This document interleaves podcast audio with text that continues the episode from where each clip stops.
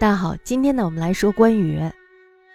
东汉末年，河东郡解县有两个公差喝醉了之后呢，在大街上横冲直撞，一名小摊贩躲避不及，被公差抓起来劈头盖脸一顿胖揍。小摊贩这时候就跪下求饶了，说：“小人见体，怎敢污了大人的贵族呀？”可惜大家知道，一味求饶是根本没有用的。这时候呢，公差的脚上就更加用力了。就在这时候呢，路边有个叫关羽的人。这个人呢，他出身贫寒，内心呢却热血沸腾。关羽呢眉头一皱，心想：进了官府有什么了不起的呀？穷人招谁惹谁了呢？于是他就立马冲上去，抡起硕大的拳头开打，瞬时间呢把小摊贩救出了魔掌。只是呢，两名公差不过是仗势欺人，其实是两个纸老虎，哪能承受关羽的胖揍呢？于是，一不小心就有一个被打死了。另外一个呢，仓皇而逃。关羽看大事不好，打死公差可是谋反的大罪呀。于是呢，关羽只好回家拿了几件衣服，连夜跑路。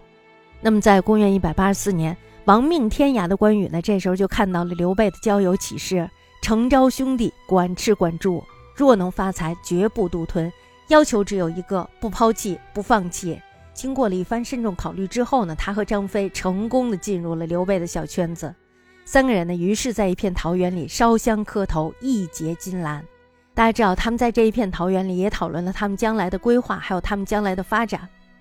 从此以后呢，关羽就成了刘备的兄弟，他跟着刘备打黄巾军，边打督邮后接着跑路。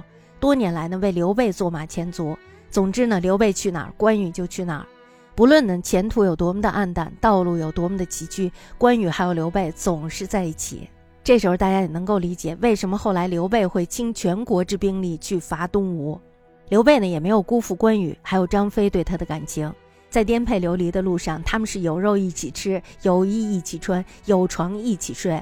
军队中呢，其他的军官都非常的羡慕，有很多人呢都希望加入他们其中。可是大家知道，一张床上只能睡下三个人。那么，在公元两百年的时候，曹操东征徐州，打败了刘备。刘备呢，发扬了一贯的作风，骑马跑到了山东去投靠袁绍。曹操呢，在这个时候活捉了关羽。大家想想，关羽可是一员猛将，是不是？关羽呢，在那时已经和刘备奋斗了十六年，在事业上他们是看不到任何希望的。相守十六年的朋友，在这一时刻被打得生死难料。天地虽然广阔，关羽的人生呢，却是一片的灰暗。这个时候呢，曹操向他抛来了橄榄枝。我们大家都知道这一段是吧？三天请他五星级酒店吃一顿，五天呢再来一顿满汉全席，高级定制的套装更是动不动就送给他。还没有一个月的时间，关羽这时候就被养的是红光满面。关键的是，曹操给了他事业上的希望，拜他为偏将军。大家想想，十六年的努力呀，是吧？换来的只是颠沛流离。如今一个月的时间就什么都有了，有豪宅，有香车，有吃不完的山珍美味。这大家想想，要如果换做吕布的话，估计早就跪在那喊曹操爸爸了，是不是？关羽却对曹操说：“你对我这么好，我可以帮你，但是呢，要是有我兄长的消息，我必须要走。”哎呀，估计这时候呢，曹操也是感慨万分，他的内心呢也是无比的翻腾。那么这时候呢，曹操才知道什么是朋友。酒桌上的阿谀奉承不过是逢场作戏，只有在落魄时依然对你不离不弃的人，这才是值得终生相交的真朋友。那一年呢，曹操与袁绍终于拉下了脸皮，在黄河两岸列队护攻。袁绍的大将颜良呢，这时候就率兵攻占白马，掌握了作战的先机，这让曹操感觉到如芒在背。他转身呢，这时候就对张辽说：“考验你的时候到了，你去给我把白马夺回来。”关羽呢，这时候就听到了耳朵里，心想：这正是一个报恩的好机会。如果能帮曹公解忧，我就再也不欠他的了。于是他就主动请缨，和张辽一起出征。那么到了白马的前线呢，颜良的大将羽盖特别的显眼，在风中不停地摇摆着。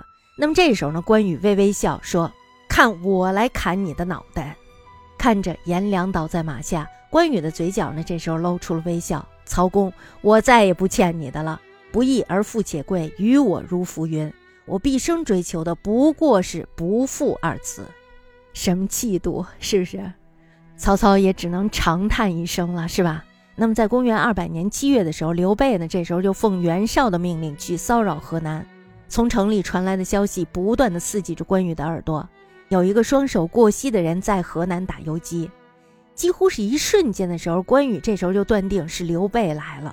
于是呢，关羽回到了曹操送他的豪华别墅，把收到的高级套装整理好，全部放在衣柜中。还有就是曹操封的偏将军的官印，展颜良得来的双寿亭侯的金印，他这时候呢，全部挂在了房梁上，然后转身出城。我们可以说，他是挥挥手不带走天边的一片云彩。万户侯如何？如果不是自己追求的人生，即便权倾天下，又有什么可稀罕的呢？那时呢，曹操身边的将军们都要气死了。曹公对你那么好，你居然敢背叛他，你真是不识好歹呀！于是他们就都吵着请求带兵去追赶关羽，恨不得是把他大卸八块。可是呢，曹操是一个明白人，他知道关羽是真正的国士，这样人的追求根本不是权力、财富或者是女色，而是心中所秉承的信仰还有道义。这样的人呢，可以暂时被打败，但是绝不会屈服。刘备也是这样的人，是吧？曹操呢，他心里不喜欢关羽的背叛，但是却很尊重他的坚持，所以呢，他宁愿看关羽远去，也不舍得派人追杀。其实呢，从本质上来说，他们都是为了信仰而愿意付出生命代价的人。关羽呢，一路上过五关斩六将，演绎了一出千里走单骑的传奇故事。最后呢，才来到刘备的身边，而一起会师的呢，还有张飞。多年的奋斗，到头来终究是一场空。不过呢，好在人没丢，只要有人在，希望就不会破灭。他们总会等到发光发热的那一天。那么，在公元二百零八年的时候，在等待了八年之后，机会终于来了。曹操扫平中原群雄之后，造大船，准备南下荆州，横槊赋诗，甚至说出了“山不厌高，海不厌深，周公吐哺，天下归心”的豪言壮语。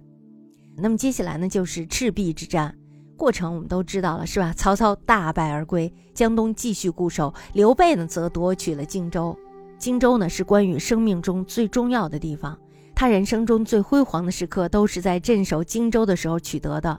从赤壁之战到出任襄阳太守时，关羽呢就承担起东抗孙权、北拒曹操的使命。这是三方势力汇聚的风暴中心，情势呢是非常复杂的。大家知道，荆州这个地方一向是一个香饽饽，谁都想要它。因为诸葛亮说什么呀？夺荆州以后，便可取天下。可是刘备入川时，把所有的人都带走了，偏偏留下了关羽独当一面。这是多年相知相伴培养出来的深厚感情，是一种信任，是对关羽能力的绝对信任。那么，在公元二百一十四年的时候，马超带着西凉骑兵前来投奔刘备。对于这个出身西北豪族的将领呢，关羽只是听说过，但是却从来没有见过。听说以后要一起攻事儿了，于是他就写信给诸葛亮。马超的才干怎么样？跟谁类似？客观的说，我们可以看到，这是一句寻常的问候，并没有《三国演义》中说的那样心胸狭隘的表现。诸葛亮的回信呢也很有意思，说马孟起属于文武双全的人物，只能跟张翼德并驾齐驱，怎能比得过美髯公的绝伦一群？本来呢只是打听一下新同事的情况，没想到呢诸葛亮居然夸奖他是美髯公，才干呢还在所有人之上。那么收到诸葛亮的回信的时候呢，关羽他心里是乐开了花呀。都说愿你走出半生，归来仍少年。大家想想这一句，我们反复的提这一句，是不是？在诸葛亮、在刘备、在曹操那儿都提到了这一句。可是我们说又有几个人能够做到呢？人人都说关羽嫉贤独能，其实关羽他是一个率真的可爱的小老头。五十五岁的老人家被人夸了一句，就能开心半天。还让部下传阅，大家可以想象一下关羽当时他那个得意劲儿，是不是？那么在公元二百一十九年，刘备第一次堂堂正正战胜曹操之后，登上了人生小的巅峰。这时候他喜提了汉中王，在成都呢，刘备大封群臣，关羽、张飞、马超、黄忠分别为将军。当费氏带着任命状去关羽的军营的时候，这时候他却大发雷霆：“我跟汉中王奋斗了多少年，才有今天这样的地位呀？”黄忠他是一个什么玩意儿？一个老兵而已，竟然与我同列。大家看，说句老实话，在这件事情上呢，关羽他的确是有点过分了，是吧？于是呢，费师就劝他说：“开创大业所用的人都是不一样的，比如说像刘邦吧、萧何、曹参。可是呢，在开国的时候，韩信的地位最高。即便这样，人家什么都没说。那么在汉中王心中呀，黄忠怎么能跟您比呀？就这样一哄，关羽呢，他心里马上就转过了这个弯儿。那么大家在这看，他重的是刘备对他的情谊。那么在公元二百一十九年，荆州这个风暴中心呢，即将有一出大戏拉开帷幕。或许呢，是为了给刘备登基送上一个大礼包。这时候呢，关羽他率兵去攻击曹仁，战事的进展呢是很顺利的。曹仁一败再败，就连曹操派去的援军于禁也被关羽用水攻的计策全部淹没了。还有就西北猛将庞德也被关羽一刀斩于马下。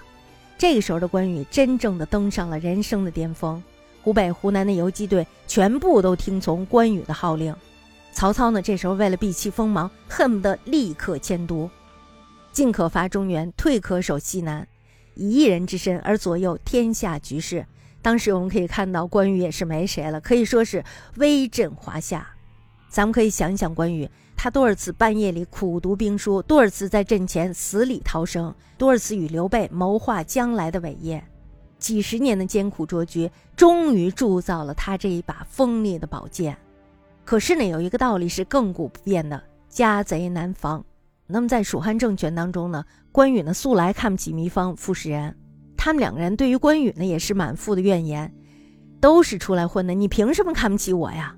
如果真要关羽来回答的话，估计他会说：“都是出来混的，你们有什么业绩呀？是不是？你们什么都没有，我拿什么看得起你们？”那么就在这次战争中，糜芳呢还有傅士仁负责后勤工作。他们两个人的工作呢，一贯都是不认真的。有一次粮草没有跟上，导致大军饿了两天肚子。这时候呢，关羽就发火了，说：“回去以后我再收拾你们两个。”这哥俩呢，贻误了军机，心里本来就是惶恐不安的。恰好这时候孙权派人过来说：“跟我混吧，包你们吃香的喝辣的。”于是呢，两个人一咬牙，一跺脚，反了。局势发展到这一步，大家知道背后有人捅你刀子，神仙来了也没有用，是不是？关羽呢，他出征在外，后勤却被决断了。那么这样怎么能够打得过救援曹仁的徐晃的大军呢？而老曹呢，这时候也被糜芳还有傅士仁出卖给了吕蒙。关羽呢，这时候就彻底成为了一支没有支援、没有粮草的孤军。我们其实可以用一个词儿，他这时候就是四面楚歌。麦城呢，于是就成为了这位英雄带着落幕的余晖，走入了历史的尘埃。在汉末风起云涌的大时代。关羽呢，从社会最底层平民起家，在那个豪门遍地的乱世，与刘备、张飞走南闯北数十年，最终呢，创下了三国鼎立的蜀汉基业。关羽的为人呢是正直的，领兵数十年没有滥杀、没有屠城的恶行。我们可以说，他真正的做到了一个军人的普世价值。那么，他对朋友的义气，只要许下诺言，就终生不负。像他这样的朋友，大家想想，谁看了都想要，是不是？其实通过关羽的性格，还有他做事的这种风格，我们也能够看到关羽他的单纯。可就这样一个能力、品德完美无缺的人，最终呢却兵败被杀。在他死以后呢，头枕洛阳，身卧当阳，魂归故里，连好好睡觉都做不到了。可话说回来呢，在乱世之中，谁又是真正的胜利者呢？仅仅几十年之后，三国的基业就被司马懿祖孙三代一锅端了。大家想想，我们看一下这帮人，他们哪一个不是怀揣梦想呀？是不是？可是呢，到头来却都是为他人做嫁衣裳。我们回忆一下：“滚滚长江东逝水，浪花淘尽英雄。是非成败转头空，青山依旧在，几度夕阳红。”所以我们在想，那个白衣渡江的吕蒙在哪？曹仁于禁又在哪？千年之后，依然挺立于天地之间的，只有武圣关羽。